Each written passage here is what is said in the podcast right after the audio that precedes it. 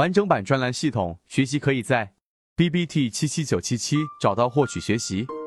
来到最核心的地方，就是我们说的如何定义第二买的这一个发生。那经常我们就说这个看着也像第二类型买卖点，那个看着也像，也大家基本上已经能够画好笔了，对吧？已经基本上能够画好中枢了。那么怎么样去判定我们说的第二类型买点呢？那其实很简单，那大家可以看，第一，任何的买点本质上都是第一类型买点，记住这句话，任何的买点啊，无论是第二类型还是第三类型，它本质上都是第一类型买点。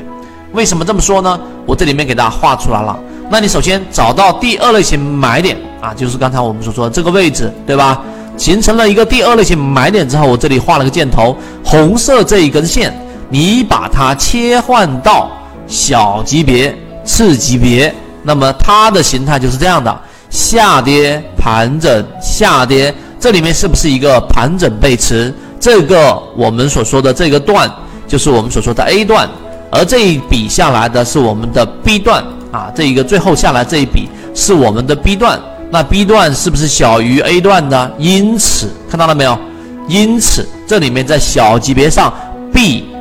小于 A 形成了一个背驰，因此它所对应的这一笔在大级别日线级别上的这一个回抽，那么这个地方上大概率就是一个准确的第二类型买点了。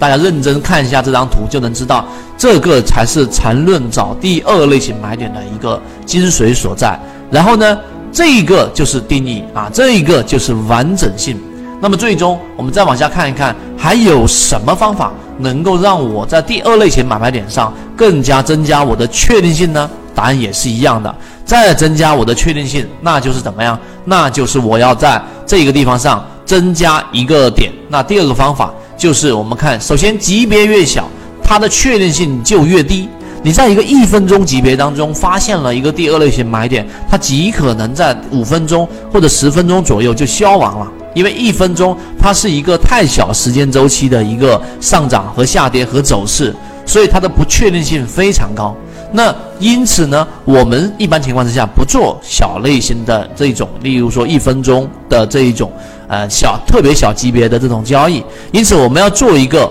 力度的一个辅助啊。除了刚才我们所说那个方法，你在这一个呃第二类型买点确立的这一波回调的当中，找到了一个小级别，例如说日线里面找到三十分钟，周线里面找到日线或者六十分钟出现了一个第一类型买点，那这个确定性就很高了，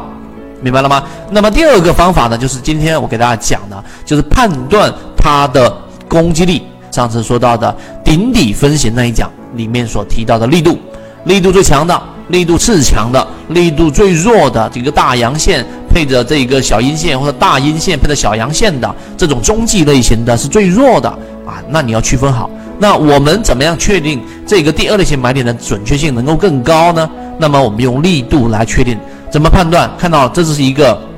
我们说下跌过程当中的出现了一个底分型，对不对？在就是在同级别上，这个不是在次级别上，就是就是在我们所说的，举个例子，这周线级别或者日线级别出现了这个底分型，那么这个底分型呢，它有可能是我们说的中继底分型，对吧？有可能随时被破坏掉。那么我们要引入第四根 K 线，这一根 K 线的特点呢，就刚才我们所说的力度，第一，它的开盘直接开在了第三根 K 线的中轴百分之五十以上，也就是我画的这一个箭头。这个绿色箭头，我给大家辅增加，这是第三根 K 线的中轴，绿色箭头这个位置，它一开盘就在这之上了，那力度一定就已经是强的了。第二个就是它的收盘直接收到了第三根 K 线的极值以上。什么叫极值？就它的最高价啊，它的最高价之上，它收盘收到了这里，那么这两点就确定了这个底分型的确定性更高。也就是说，你虽然说拿出了一根 K 线，可能百分之三